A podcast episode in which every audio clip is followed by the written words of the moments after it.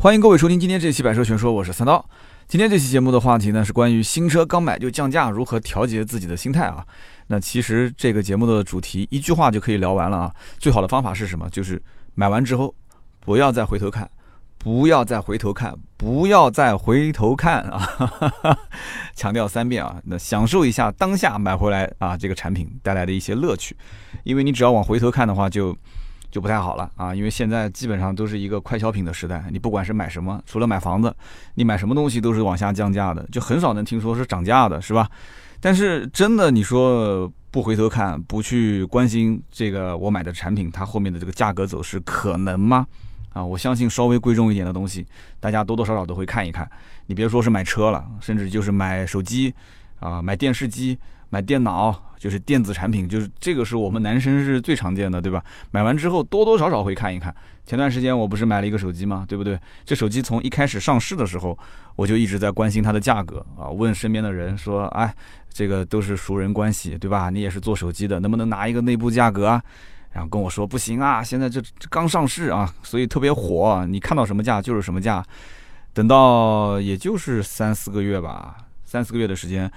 跟我说档口的价格基本上下调了六七百块钱，哎，我觉得还行，对吧？这手机反正什么时候用什么时候买嘛，买回来就用，它就不亏，对吧？买完之后后面肯定还在往下降，这不用想的嘛，降不了多久肯定又要出新款了。那你说我会后悔吗？我觉得也还好，对吧？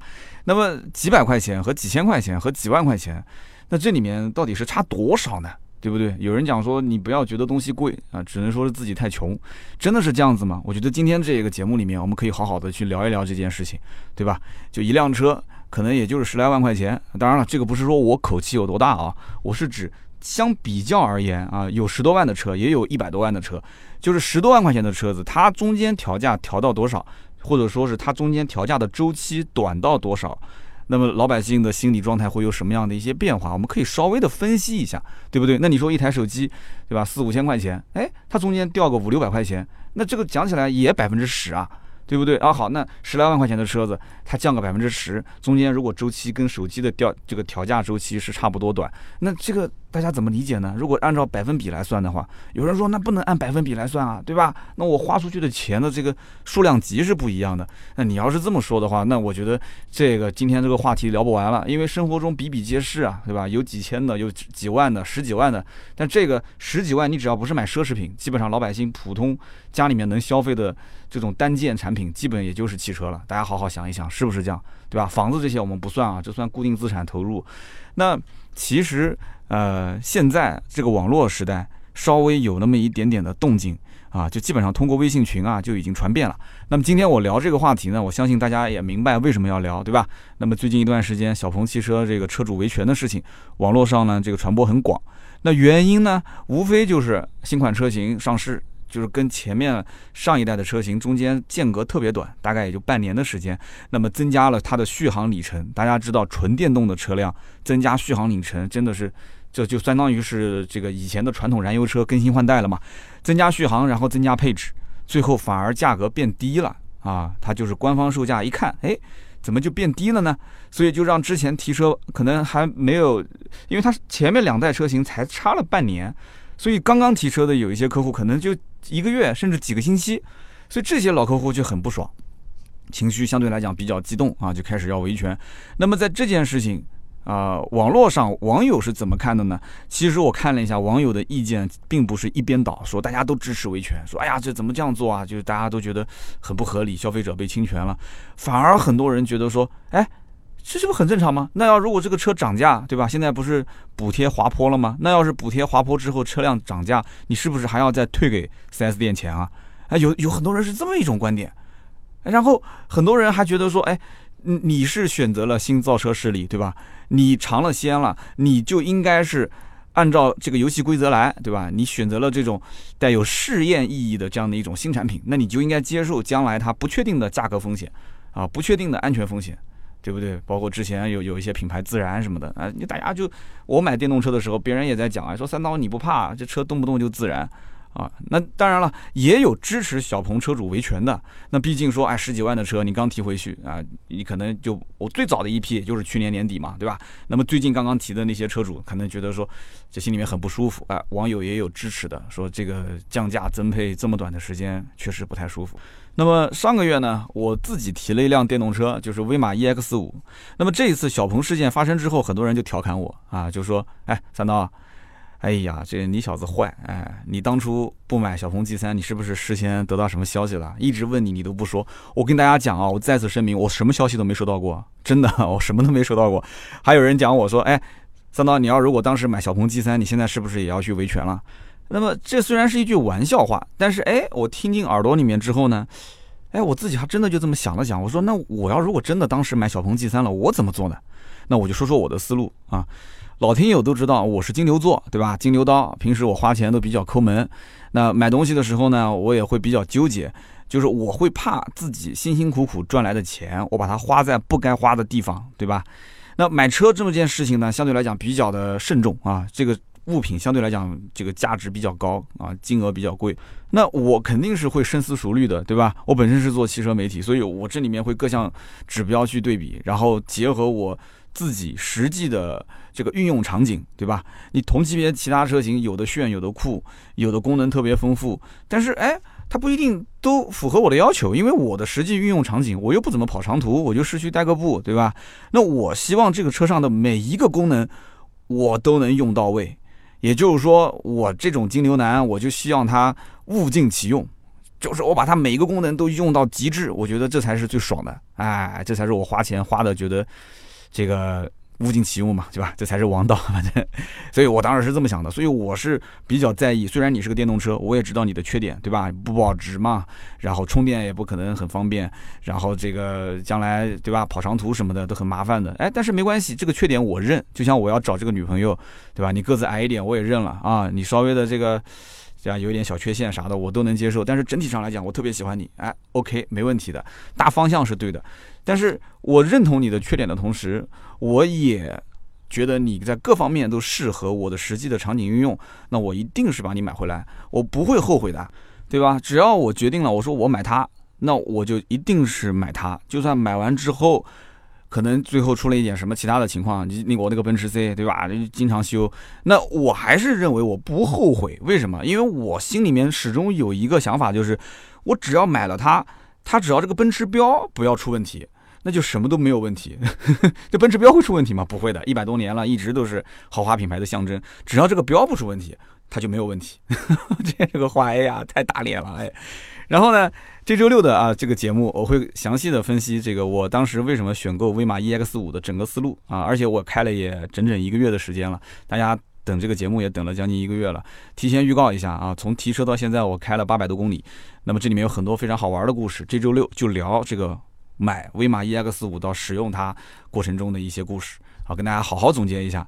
好的，我们还是回到小鹏这个话题上来聊啊，就是如果说当时我决定买小鹏，因为我是六月二十五还是二十六、二十七啊，反正就是六月二十五号前后，当时提的车。那个时候，如果我要是提的是一台小鹏的 G 三，那就基本上巧了，因为小鹏 G 三正好是七月份之后出了这个事情。如果当时我要是真遇到这件事情了，我应该怎么做啊？我自己也去思考了一下，我会去维权吗，兄弟们啊？我当时就想了一下，我觉得我不会，我应该是会蹲在墙角，默默的画几个圈圈，然后那啥，我肯定连微博都不会发。为什么呢？因为你想，如果说连我这样的。全职的，我还不能说自己是什么多专业的媒体，我是全职的汽车媒体，我都没有拿到一手的消息，我自己都是买完车然后遇到这件事情了，我还好意思去维权吗？啊，那这不是啪啪打自己的脸吗？这不是啊？你想一想，那另一方面，买之前我肯定也是做好思想准备的，对吧？我刚刚前面也说了，都是成年人，那既然选择买了，钱都付了，发票都开了，就无法逆转的事情，那还维什么权呢？对吧？你就看你商家的良心了，这个。那好，那买之前我做好思想准备了，我也知道这个车将来一定会推出续航里程更长的、配置更高的、价格更便宜的这个版本，对吧？新款车型，但是以后，这以后是什么概念呢？这以后到底有多远呢？三个月是以后，半年是以后，还是一年呢？对吧？我仔细当时思考了一下这个问题，我觉得啊，对于一款啊纯电动的车辆来讲的话，我能接受它的产品迭代周期是一年，我觉得一年已经算是特别特别快了。那么现在没想到这个这个新造车势力现在速度赶得那么快，半年时间就可以推出一个新产品，续航里程数能刷得那么快，哇！那现在大家就开始有点紧张了。我觉得这个里面就是。就明显就是什么，就是大家都是在飞奔嘛，就是在狂奔，就几乎都是不管什么规则了，都在狂奔。我相信，在这个不管是纯电动的，就是新造车势力的圈子里面也好，还是以前的传统造车企业也好，那为什么一辆车总是在四五年进行一个大换代呢？为什么不是一两年呢？真的是每一家车企它的技术储备必须到四五年这个时间点。就正正好好，它开始进行换代了嘛？为什么宝马的五系、奔驰的 E、奥迪的 A 六，包括他们的七系 S 跟 A 八，他们之间的换代都是像有默契一样的，对吧？呃，你错开我，我错开你，都是这么玩。那其实这里面有一些潜规则嘛，大家其实心照不宣，不用把它说的那么明确。但是呢，好像在新造车势力的这个年代，规则就是用来被打破的。好，你不停的打破规则，不停的打破规则，好，最后总有一个人会踩个地雷。对吧？这个雷最终还是你可能将来不太好弥补的，因为你踩的这个雷区是消费者，是你的上帝，对吧？好，那我刚刚讲的一年这个概念，我不知道大家认不认同啊？但是无论你是半年一更新也好，还是一年一上新款也好，有一件事情我觉得一定要提前声明，就是你起码在我下单之前买车之前，我得有一个大概的预估，就是你的新产品的更新周期，对吧？那或者说，我最起码得知道我买的是哪一代的车型，它是否很快会有换代或者是升级改款的产品出现，对不对？那我在买之前，我人民币刷出去之前，我是有选择权的，我也有知情权。如果说我没有选择权，也没有知情权，而且如果整体的这个销售，因为都是直营店嘛，所有的这些。就是消费者能面对的这些工作人员，大家都是异口同声的，都是这么讲说啊，目前没有消息啊，长续航还要很长时间啊，以后的价格可能会更贵啊，怎么怎么怎么都是这样的。然后突然啪出现了一个产品，价格更便宜，配置更高，续航里程更长，那所有的人是什么感觉？我不用再往下讲了，大家都懂的，对吧？所以因此这件事情，我觉得是做法上，就是操作的方式方法上，而不是说这个产品本身有什么问题。产品迭代是好事啊。对不对？那后面的这些消费者都是得利的嘛？但是在这个方式方法上，为什么会出现这个问题？我一会儿会详细去解释。这里面涉及到一个直营店跟代理商之间的一个两种玩法的矛盾啊。我们知道啊，我们就讲一讲传统燃油车这个车企他们是怎么操作的。正常换代的周期大家都知道，一般四到五年，对吧？那么中间呢，就是一两年会有一次小改款，或者是一年一次的年份小改。那么这里面无非就是拉个皮嘛，改改外观嘛，对吧？内饰基本都不会改的。然后呢，发动机、变速箱做一些不是很大的变化，啊，就做一些小的，最多最多就是小功率的提升啊什么的。然后呢，增加一点点小配置，就稍微提升一下产品力就可以了。这个里面其实说白了都是你看我，我看你，对吧？丰田看大众，大众看丰田，就互相你瞄我一眼，我瞄你一眼。奔驰看宝马，宝马看奥迪，就这么玩。那么。就好比我之前买的那个奔驰 C，那跟大家举个例子嘛，对吧？我是一五年七月份买的，六月份还是七月份买的，我都记不得。反正买回来不到一年半，二零一七年的上半年三月份吧，也就是一年多一点嘛，对吧？这个车子就变成了九速的变速箱，升级了嘛。然后它的这个奔驰的 Command 系统，呃，也进行了更新，而且中间的那个 Command 的那个操控平台也进行了更新。那我也就买了一年半的时间啊。对不对？那我买的时候，我之前也不知道这个后面要升级的新闻啊，我哪知道一年半之后要升这个九速变速箱呢？我怎么知道它要升这个 Command 的系统和这个造型都会有变化呢？但是，哎，我后来知道了这件事情，我也没有一丝丝的不爽，哎，哎，那为什么我没有这种感觉呢？但是现在半年之后更新的小鹏的这个 G 三二零二零款，为什么之前老车主就会有这种感觉呢？其实这里面。如果就光是这么讲的话，有一点点断章取义了啊！为什么这么讲？如果说奔驰当时出了这个版本，就是之前的那个老版本啊，就是 Command 系统也没更新，也没换造型，也不是九速变速箱那个版本，它也不涨价，它是原价卖。现在这个版本也不让价，也是原价卖。那我可以这么讲，之前如果说不知道有后面升级的版本的人。刚刚提了车，最后突然出现一个升级版，那之前的奔驰 C 的车主，就最近刚提的那一批，是百分之百要维权、要投诉的。但是不是这样子的，对吧？大家都知道，只要这个新款的奔驰 C 一上市，肯定不管怎么说都会坚挺一段时间，啊，价格先不让，然后让个五千，让个一万，但是之前的那一批呢，肯定都是两三万的优惠嘛，哎，那两边就均衡起来了嘛，就是大家心理上都会有有一些这个 平衡点，大家觉得说我买了上一代，但是我便宜了啊，我选择了新款，我目前来讲是尝鲜嘛，价格比较高都正常。那么这是一点，第二一点，像我这种人都买了一年半了，那我更不会矫情了嘛，对吧？一年半的时间，你做一些这种改变都很正常。但是如果说我当时一五年七月份买的车，但是到了一七年的三月份，他把奔驰的幺八零 C 幺八零 L 的这个一点六 T 的引擎给我换成了二点零 T 的引擎，九速的手自一体变速箱，但是它价格不变，对不起，我肯定有点不爽。那你要说维权，我肯定倒不至于，但是我会很不爽，为什么呢？我会觉得说，我的天哪，你这个更新换代真的实在是太快了吧，对不对？因为我一五年买的时候，也就是才刚上市一年左右啊，一年左右，你紧跟着才又过了一年。结果我这个产品等于就是被淘汰掉了嘛，对吧？我以前开的一幺八零是一点六 T，你现在的 C 幺八零变成了一个二点零 T 的引擎，还是个九 AT 的变速箱。我的天哪，连那个 Command 系统都是最新的，造型也是最新的，我肯定不爽，我肯定百分百不爽，对吧？因为我是指望你至少四五年换代一次的，但是你现在这么快就换代了，那你这图啥呢？对不对？你不是造成了我们这些老车主的抱怨吗？当然了，这种事情说白了也不是说。一家两家，我刚刚只是在一直在假设。我跟你讲一个不是假设的真事。大家如果听过我前面就是关于超跑的那一期啊，超跑那一期的文章已经被封杀了啊，就是就是三家超跑的这个呃公关公司可以说是非常的小鸡肚肠啊，就把我的文章都封杀。那么封杀的情况下，音频还在，大家可以再听一听。其中我就讲到了这么一句话，叫什么呢？就是法拉利之前的四八八的 Pista，也就是赛道版本，现在车主都在维权啊，订货的车主现在要求退定金，我不要了。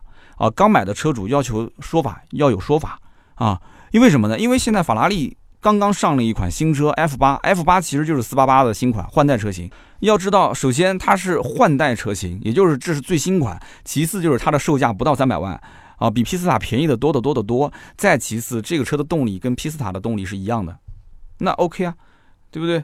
你现在出了这么一个新款，那我们这些老车主，而且能买得了皮斯塔的车主，还不是一般的法拉利车主，家里面可能甚至之前都买过，是有相当相当实力的人，VVIP 客户才可以买得起这个皮斯塔啊，才能有资格买，应该这么讲，还是一个很抢手的车型，就带有收藏性质的，应该这么讲。所以因此，法拉利其实也是在提前换代了啊，提前换代，那就必然造成之前老客户的一些。伤心啊，流血啊，这些事情，所以这我感觉就越来越像电子产品的这种消费节奏了啊。包括你别认为说像法拉利、兰博基尼啊这些车，迈凯伦啊多么的高大上，其实都是来赚钱的嘛，对吧？以前啊，好像有钱人就那么多啊，也不在乎节奏慢一点没关系。结果哎，现在一看，有钱人的钱你现在不挣，以后可能都挣不到了，对吧？所以兰博基尼就出了个 Urus。对吧？然后法拉利就赶紧换代四八八了，就出了一个 F 八嘛，大概就是这么回事，节奏越来越快。那么毕竟按照老百姓的理解，你一款车就应该是四五年大换代一次，对吧？那如果说是大换代的话，那有什么大的变化都很正常啊。你换平台也好，换全新的发动机、变速箱也好，外观大改款，内饰各种装修升级，配置各种丰富，没关系啊，对吧？普通人一生能换几次车？如果遇到大改款的时候啊。老款你只要大幅优惠，新款你保持原价或者说小幅优惠，哎，大家都觉得理所当然。大家虽然也知道这个车将来一定会降到之前老款的那个优惠幅度，但是总有啊分阶段的消费者会去消费这个车。刚开始原价买的肯定有嘛，然后小幅优惠也有。好，到了一定的这种横盘的阶段，就基本上上下波动不是特别厉害的时候，就会涌入大量的消费者进行消费。再后面到了哎尾款要大换代的时候，又开始。稍微有一波降价，那有些人还是持币观望，想抄底，结果呢，这个价格又触底反弹上来了，哎呀，有点着急再去买啊。很多人都是这样，之前老三系不就是这样子吗？包括之前老 Q 五啊，升级换代 Q 五 L 的时候，过当时最低的时候卖到多少钱？将近七折。很多人都觉得，哎呀，还会跌，还会跌的。到最后咔嚓一下子，Q 五 L 那边公布价格上市，一看中间还变成了很多的减配，那老 Q 五就吃吃香了，市面上没货了，对不对？再往回调五个点、六个点、十个点。那都有人要啊，对不对？所以就是这么一回事。那因此，以前的这种消费的习惯、消费的模式，大家都能接受，都觉得是理所当然的。这个其实就是一种心态，这就是一种心理上的变化。我跟大家举个例子，就像这个口水一样的，你可以尝试一下。你现在把嘴巴闭起来啊，你咽一口口水，嗯，你尝一下，嗯，咂咂嘴，你感觉哎还不错啊，有点甜甜的感觉。但是你这个时候，我告诉你，你你把口水吐到碗里面，看它两秒钟，然后你把它舔干净，你看是什么感觉？你觉得哇好恶心啊？哎，那我就问你了，那为什么嘴巴里面的口水咽下去的时候不恶心，还甜甜的，但是吐出来之后就觉得恶心呢？其实道理很简单，因为大家都知道，大家都认为吐出去的东西就是恶心的东西，对吧？你现在吐出来了，再让你吃进去，它是不是口水已经不重要了，是不是？所以一样的道理嘛。现在就是这样子的，就是我和大家一起是公认的，现在汽车的换代时间就是这样子的，换代前就应该是降价，换代后，对吧？涨价呀，我觉得也能理解嘛，对吧？然后后面再进行一个慢慢的价格调整，大家都是这么玩的。啊，所以因此现在新造车势力的这种介入，按照新的玩法来做，很多时候有些消费者是不能接受的，哪怕已经是这个思维模式特别先进的了，但是只要是跟钱，只要是跟利沾上边，它的游戏规则永恒不变。所以说，不管是不是新造车势力啊，其实做买卖、做销售就是抓住人性啊，人性这件事情你看透之后，什么生意都能做。那么我们接着聊，就是现在的整个的新造车势力的迭代速度特别快，对吧？就目前来看啊，它现在的这个迭代速度真的是快赶得上这个手机和电脑的迭代速度了。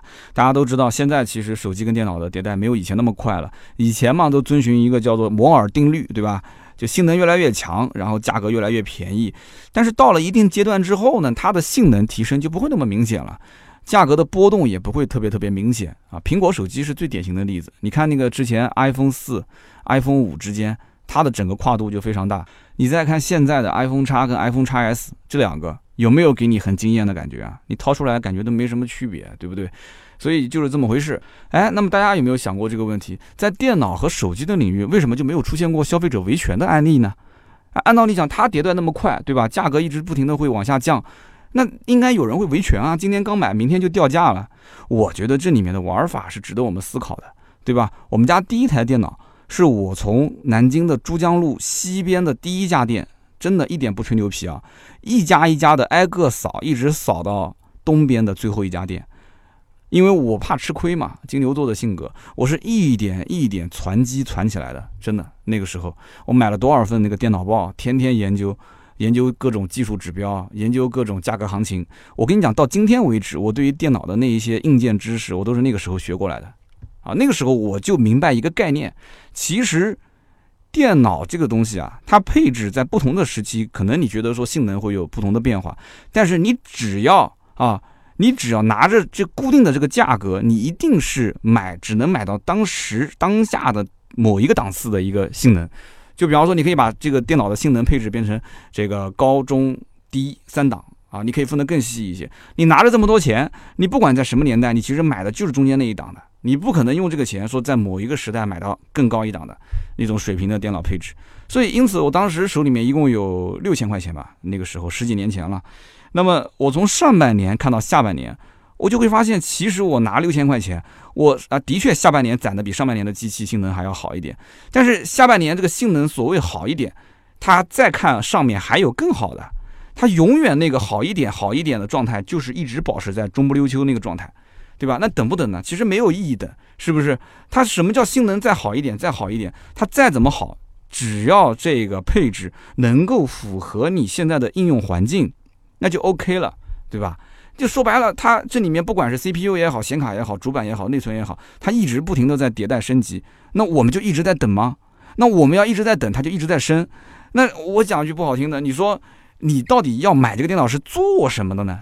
对吧？你买它只是个过程，你想得到的是什么结果呢？你不要把过程当成目的啊，是不是？十几年前这个电脑更新特别快，那现在来看的话就没有那么快了，啊。讲到这个，我就 说一个这个比较有意思的事情了。我觉得啊，最根本的是买电脑买回来是干嘛，对吧？只要当下你花那么多钱，这个配置性能符合自己的要求就 OK 了。最怕的是什么？不是被宰，最怕的、最尴尬的就是你花了那么多的钱，最后买错了啊！我再说个我自己的案例，就是我花了很多钱买错了一件东西。那么我在组建这个视频团队的时候呢，就是因为人手不够嘛，我想招一个后期。那么当时我招这个后期小伙伴的时候呢，我就得给他配一台性能还不错的电脑，对吧？后期的这个电脑应该讲就处理速度啊，各方面得快一些。当时我就在想啊，对吧？这工欲善其事，必先利其器啊，所以我可能用力过猛了一点。我当时觉得这个电脑怎么配，配什么都要最好。所以一个主板，一个显卡，这两样东西就已经接近接近一万了啊！我不说过万吧，就有点夸张了，接近一万。那么接下来再配其他的一些什么固态硬盘啊，什么内存啊，七七八八的啊，最后这个电脑配下来是一万大几千块钱。啊，那里面包括什么玩家国度啊，什么海盗船，什么内存条，什么一零八零显卡，交叉火线，我的天，我记不得具体这里面一些什么参数了。反正就是怎么好就怎么给我配啊！我觉得这个将来就是用它来赚钱的啊，这是工具嘛，所以一定要把它这个效率提升。结果呢，这台电脑等到后期的员工正式上班的时候，他看到那个半透明的机箱，然后里面闪着这个信仰灯。啊，配过电脑的人都知道什么叫信仰灯啊。然后他就问我说：“刀哥，这配多少钱？”然后我把价格报给他听，他当时就愣了。他说：“刀哥，你为什么当时不买一台苹果电脑呢？”哎，我当时被他一说，我也愣了。对啊，我为什么当时不买一台苹果电脑呢？奇了怪了啊！你说，哎，这么多的钱，真的，我去提一个这个，我不讲说多顶配的一个苹果电脑，就是那个台式机的话，那绝对没问题啊，对吧？一万大几千块钱肯定没问题。苹果电脑大家知道啊，这是剪片神器啊，所以说当时，哎，真的，我跟你讲，比买贵更尴尬的就是买错啊，就是当时脑袋一热，你就往那条路上走，你已经心无旁骛，你不会再看旁边的东西了。那个时候，只要稍微旁边有一个人点我一下，说，哎，你这是用来剪片子的，你为什么不去看一看这个苹果的这个台式机啊？那我可能当时立马掉头就去看苹果台式机了，反正也不是我用嘛，对吧？反正是他们用，他们讲什么就是什么，所以还是问的人少，聊的事情少了一点，啊，缺了一点对苹果的信仰。那么我们回到汽车上来讲啊，一个成熟的汽车厂家其实要做好很多事情，啊，从运营到产品设计，从制造到供应链到渠道等等，而最终其实体现在老百姓的这个视野里面的。我觉得最关键就是价格，价格是一个双刃剑，用得好可以置对手于死地，用得不好肯定是要伤到自己的，对吧？那你说，哎，配合价格来做一系列的销售策略，这个是应该的嘛，对吧？我觉得是有必要的。但消费者，我要说一句话，可能很多人要喷我，消费者真的有的时候需要一点点的套路，真的是这样子的。现在你说你直来直往的去卖车，对吧？新造车势力都喜欢这么玩，直来直往啊。我们价格不议价，我们都是官网统一的，我们是直营店啊，直销的。我觉得这个方式方法是值得商榷的，真的是这样的。就是这里面全国统一做活动，全国统一去做一口价没有毛病，但是就是这里面肯定还是可以有那么一些，对吧？小小的设计在里面啊，一些小心思可以放在里面。那现在的新产品的迭代速度又那么快，对吧？那么前两天我也是接到了这个威马打电话过来说，哎，请我回去尽快做一次这个夏季的这个养护啊，夏季的检测，其实就是什么呢？想送我一个终身的，这个叫什么来着？就电池的终身质保，那送我一个电池终身质保，一直持续到九月份。就对于这一批老车主来讲，那讲白了是什么呢？就安抚一下我们的情绪呗，说白了。对吧？安抚一下嘛，因为毕竟 小鹏出了这么一个事情，那马上后面我们也看到了，威马也有动作，对吧？五二零也有这个续航也马上要上了，之前也出了一个四百续航版本，十三万多的，啊，我们这车都是花了十八九万买的，那也要安抚一下我们的情绪，所以这里面有一些小心思还是可以设计一下的，对吧？大家都是互相之间啊，要个面子，讲白了就是要个面子，心照不宣就可以了。其实最终啊。新造车势力都知道，最终就活下那么几家，是不是？现在为什么产品的迭代速度那么快？实际上很大程度都是被对手逼出来的。现在但凡是垄断型的这种行业，那服务真是差到一定程度了。我们家交自来水到现在为止，还是小区门口一个人摆个凳子在那个地方，啊，然后前面用那个收据啊，然后折成一个小三角，然后你多少栋呢？啊，报一下我是多少栋的，他啪。打开那个小收据，然后撕下来那一页，哎，交钱，交钱。你要给他现金，他就找你现金；你要是不给现金，他拿出一个很旧的手机，然后点开来，然后点一个微信，然后说你是微信还是支付宝？我说微信啊，那行，扫一下。我的天啊！我跟你讲，如果要是错过了，没有在那两天时间，他就是周末两天时间，你要是错过没有交水费，你还得要去跑到一个专门的还不好停车的一个地方，然后去补交这个水费。这不就是吗？你你不用不行啊，对不对？没有竞争啊。那么为什么现在新超车势力又要把服务提升，又要把产品提升，最后降个价格还落个两头不好？那为什么呢？其实说白了，它就是一边要创新，一边要奔跑。这里面其实很艰辛，我也能理解。我是一个曾经融过资，而且是在互联网行业创过业的人，我完全能理解。消费者买车，他现在出于什么目的呢？对不对？是是是尝个鲜，还是真的是改善生活，还是为了那一块牌照，还是说他仅仅就是为了代步？啊，那代步为什么要买这个车呢？代步能买的车多呢，对吧？十来万块钱。那么这些人他到底最想要得到的是什么东西？只要把这个原则卡住，不要变，想要得到的我就想办法让你比较哎难得到，或者说得到的时候有一种愉悦的感觉。那这种你始终抓住这个核心不变。那现在大家要买新能源车，最想得到的是什么？那就是续航里程嘛，续航里程越多越好嘛。那么与此同时，配置当然越高越好嘛，对吧？那么价格当然越低越好嘛。你只要抓住这个心态。然后不停地进行一些科技迭代、续航迭代、产品的配置迭代，在迭代的过程当中，哎，这个价格也给它有一个波动周期，对吧？这样的话，你只要抓住它的这个核心痛点，然后来进行相应的营销跟方式方法策略啊，对吧？设计一点小心思，我觉得真的是值得好好思考一下的。那么类似这样的降价。对吧？突然关降之后，老车主说要维权，也不是说他一家。之前特斯拉不也出现过吗？而且特斯拉的那个降价，那一下子就几十万，能买好几辆小鹏汽车了，是吧？但是呢，我觉得可能是很多的特斯拉车主啊，真的很有钱，哈，就是他们已经财富自由，所以他看到这个关降信息，很多人就没什么反应，就不像小鹏汽车那么强烈。我身边就有一个啊，刚刚买了这个 Model X，时间不久就遇到那个关降。就那么一件事，对吧？那么我就问他，我说：“哥们儿，你是什么感受呢？对吧？你前脚刚提完车，后脚这个地方就降了几十万，对吧？你你你你没想过说跟这个经销商谈一谈补偿的事情吗？”他说：“哎，首先这车子买都已经买了，对吧？既成事实的事情了，我还能跟他怎么样呢？我自己平时也忙得要命，要做生意啊，我不能说为了这件事情还天天去维权，是吧？啊，这是第一。第二。”如果这个车子我今天买完，明天就当二手车来卖，我是不是也亏好几十万？我说对啊，这是没毛病啊。他说那不就行了吗？那不就行了吗？这不就是一个心态的问题吗？他如果后期有补偿，肯定也少不了我。所以我觉得真的是讲，有的时候心态好也很重要。这个可能也许就是他能财富自由的原因嘛。啊哈，大家可以学一学啊。其实我觉得直营店的模式啊，是现在出现这种这个价格变化的一个很大的原因，可以说是导火索。因为导致维权的最主要原因，你可以想一想，在传统 4S 店的年代，基本没有厂家直营的概念，对吧？就算是一些厂家，他说，哎，我投资一个经销店，但是他一定也是聘请当地的这种职业经理人来进行管理。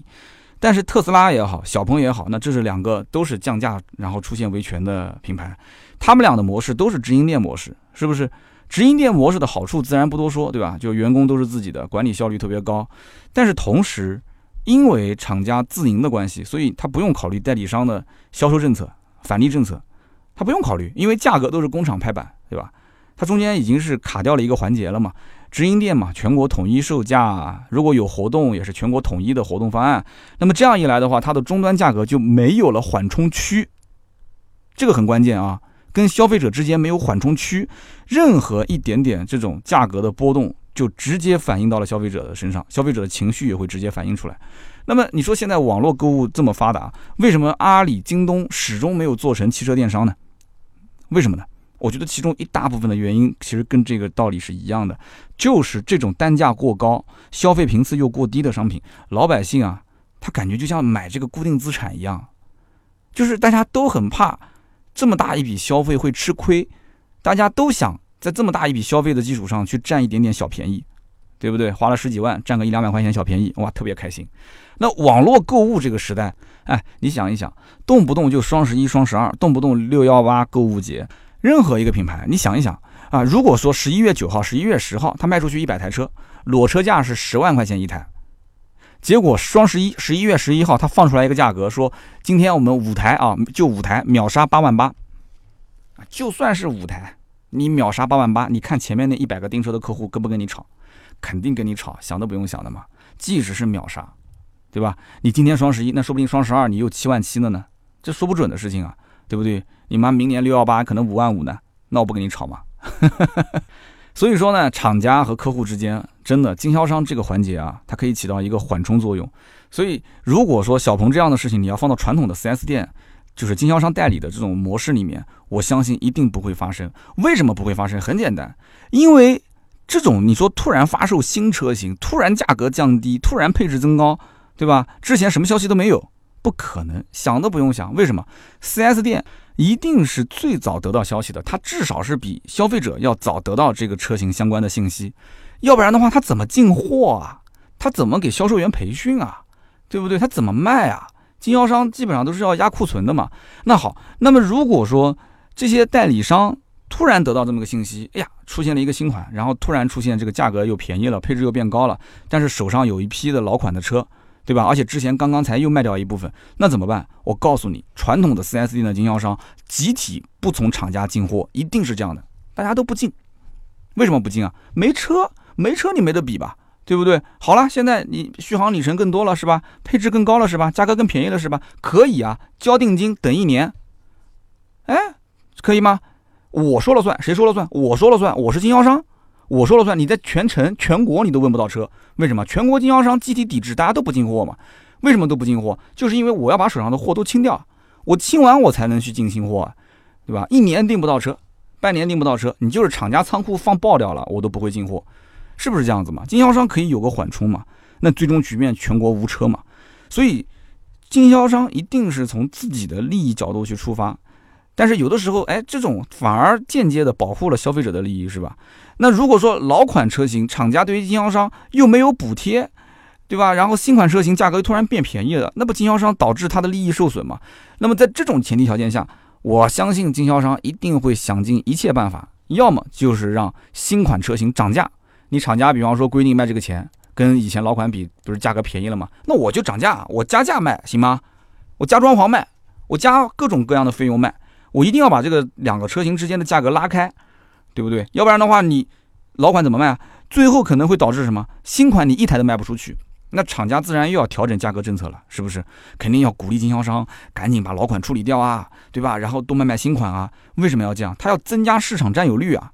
你开玩笑啊！这个市场的这个档口一错过就错过了，所以因此大家也不要天天骂说，哎呀，4S 店经销商老奸巨猾。其实他背后也是帮消费者挡了不少枪。我跟你说，虽然说他们的出发点也是从自身的利益考虑，但是你你要这样想，就是一旦要如果说客户出现了因为这种价格上的纠纷，他来维权投诉，倒霉的是谁啊？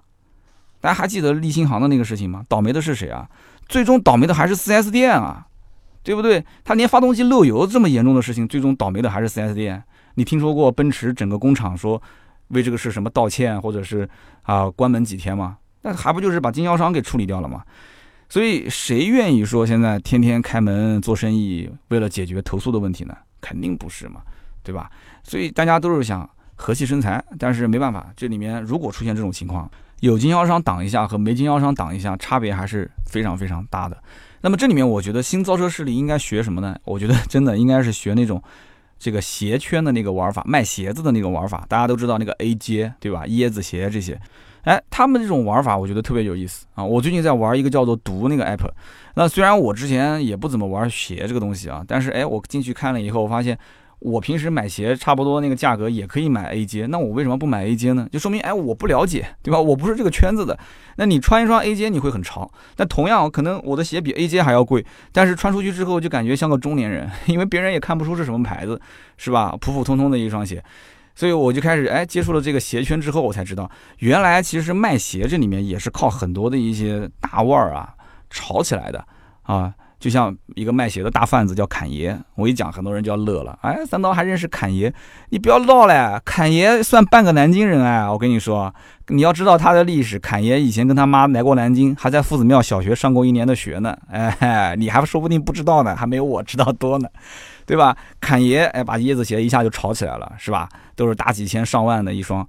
电动车企业其实应该看一看，对吧？你说一双鞋为什么都能炒到上万块钱？它的成本有多少？有人核算过这个事情吗？哎，这个很有意思啊，对吧？我那次去天津，我在那个少帅府的那条路上逛的时候，我看到旁边好多卖鞋、卖潮品的店，我进去逛了一圈，没有一个人接待我，可能是看了一下我的穿着，知道我根本就不是来买鞋的。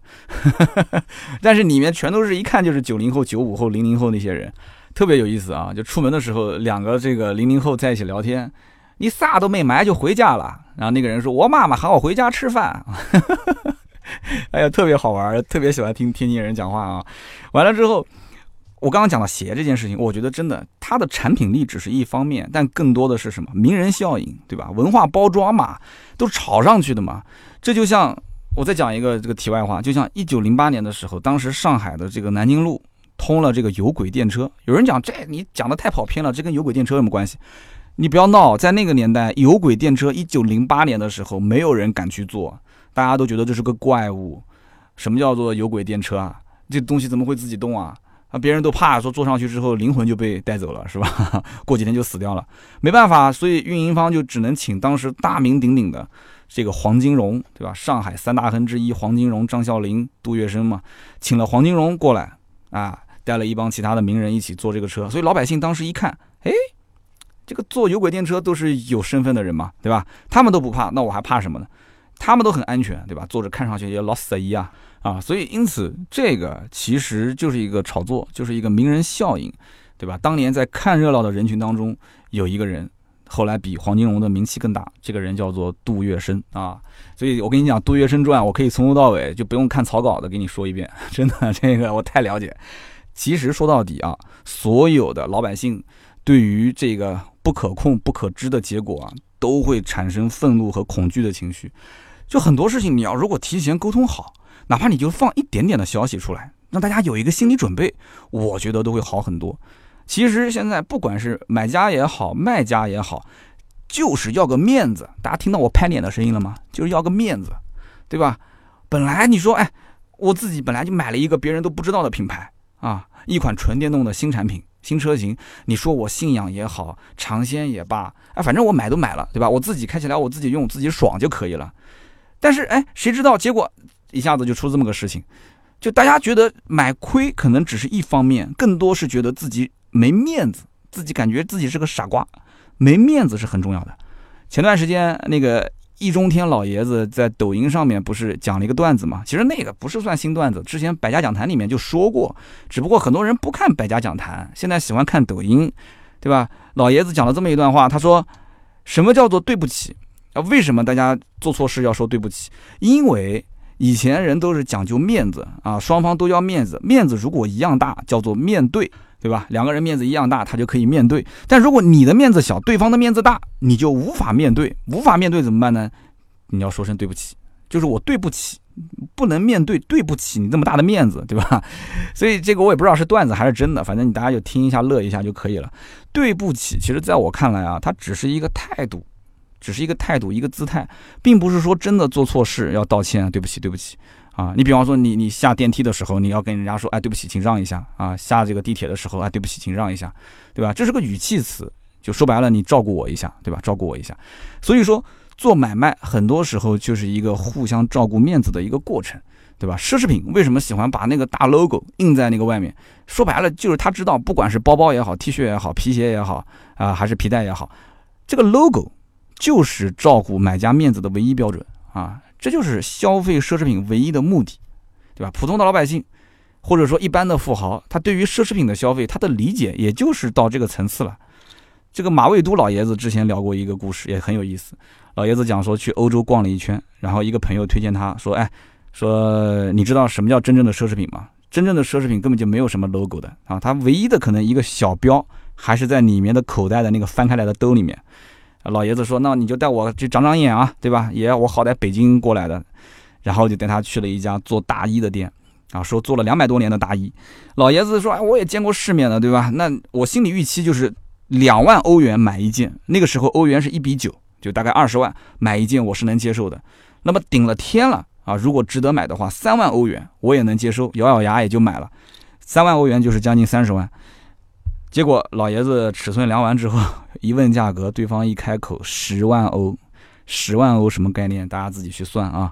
所以当时这个我估计马老爷子心里面一万个草泥马啊，最后就没买就走了。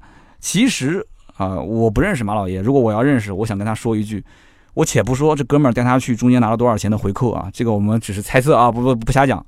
就光是这种没有 logo 的奢侈品的服装，其实讲白了，它只是在小范围的圈子里面才有符号化的作用。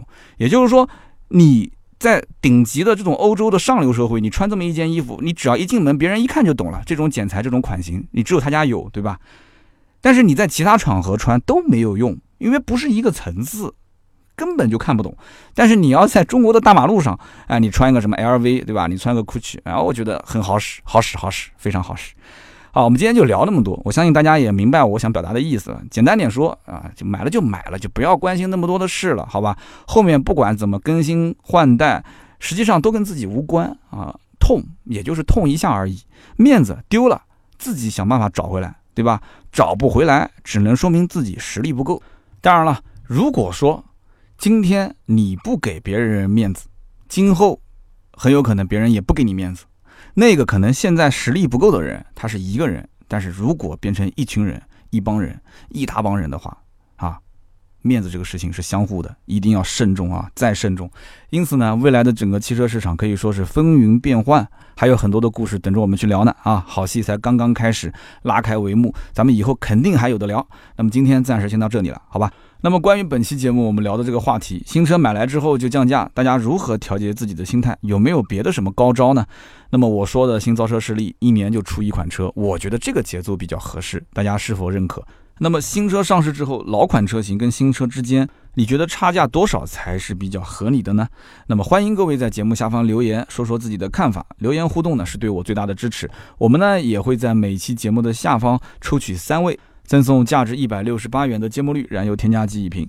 好的，那么看看上一期的节目留言互动。上一期呢，我们说的是新轩逸啊。那么我看到点赞最多的一位，他是叫卡鲁八六，他说三刀能不能开一期节目说说卡罗拉和雷凌？卡罗拉呢，前段时间是公布了一个预售价，但是基本上不出意外，卡罗拉的价格跟雷凌应该是差不多的。你看往年不管哪一代的卡罗拉和雷凌价格都差不多啊，它只是会做一个稍微的错位。就是可能这个比那个贵个两三千块钱，多这么一点配置，少那么点配置，这个很常用的一个套路。之前的奕泽跟 CHR 就是这样的，大家一看就懂。那么这一代的卡罗拉和雷凌，其实外观上的差别就不像上一代那么大，所以这也是现在雷凌的一个利好的消息。如果之前雷凌跟卡罗拉的这个造型差别特别大，就会导致卡罗拉的销量特别大，但雷凌销量就会很小，所以只能多一些优惠。来抢卡罗拉的客户，但是现在两个差别不大，就会导致一个什么现象呢？就是雷凌后期的优惠幅度不会那么大，那么反过来也会是个正循环，卡罗拉的优惠也不会那么大，所以因此我个人推断就是卡罗拉和雷凌不用指望。后期大的这个幅度跳水啊，不要指望了，肯定不会像之前很快就变成一万多啊，甚至一万大几千。它可能刚开始长期会处在一个一万以内的一个优惠，最多也就是一万冒那么一点点小头啊，基本上就稳定在这个位置。除非这个级别的市场出现一个非常非常强有力的竞争对手，但是目前来看，轩逸肯定不是啊，其他的。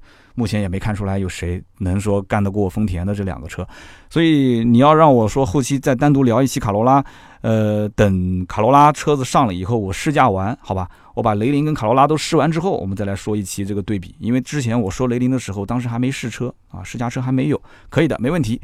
那么下一位听友叫做夜深时的风，他说和媳妇儿婚后买了人生第一辆车，当时父母也给了一些赞助。呃，这个赞助呢，基本上买一辆飞度是够的啊。后来呢，看了丰田，看了本田，看了大众，看了日产，甚至比亚迪、吉利、雪佛兰、别克，我全都看了啊。就光打车费用就花了三四百块钱，看的是真的是，哎呀，迷了我的眼啊。最后呢，哎，这个威朗、朗逸、轩逸、雷凌确定了，四个当中选一个。那么当时呢，父母也想让我在网上购一购，就买个帕萨特啊，或者是雅阁啊，但是觉得说，哎呀，这个也不能让父母压力大，也不能说自己将来贷款压力大，对吧？所以呢，我们两个新手就就最后决定买了朗逸 Plus。那为什么买这个车？不是说因为其他车不好，而是就冲着大众的这个标，以及大众的这个朗逸啊，销量那么大，其他的根本就没有多想。但是呢，我要说一句，我们本来看轩逸也挺满意的，都准备买了。但是最后为什么舍弃这款车呢？原因只有一个，就是当时，砰，关上车门的时候，说难听一点，感觉就像是一张纸。所以我希望新轩逸或者以后的新轩逸，起码在关门这一项方面能够提升一下。啊，我告诉你，我试过这个车了，我当时也特意去试了一下这个门啊。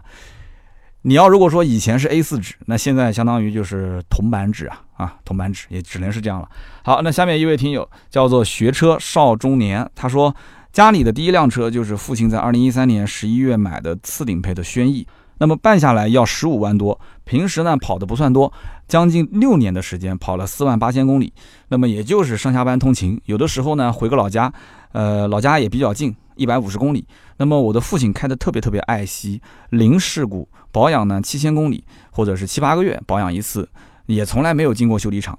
那么目前的油耗是七个多一点，对于一个普通家庭而言，这个车应该讲真心不错啊。都说这个轩逸如果跑高速品质很一般，不是很稳，但是我们一家三口开这个车跑一百二到一百三十公里每小时也没什么问题。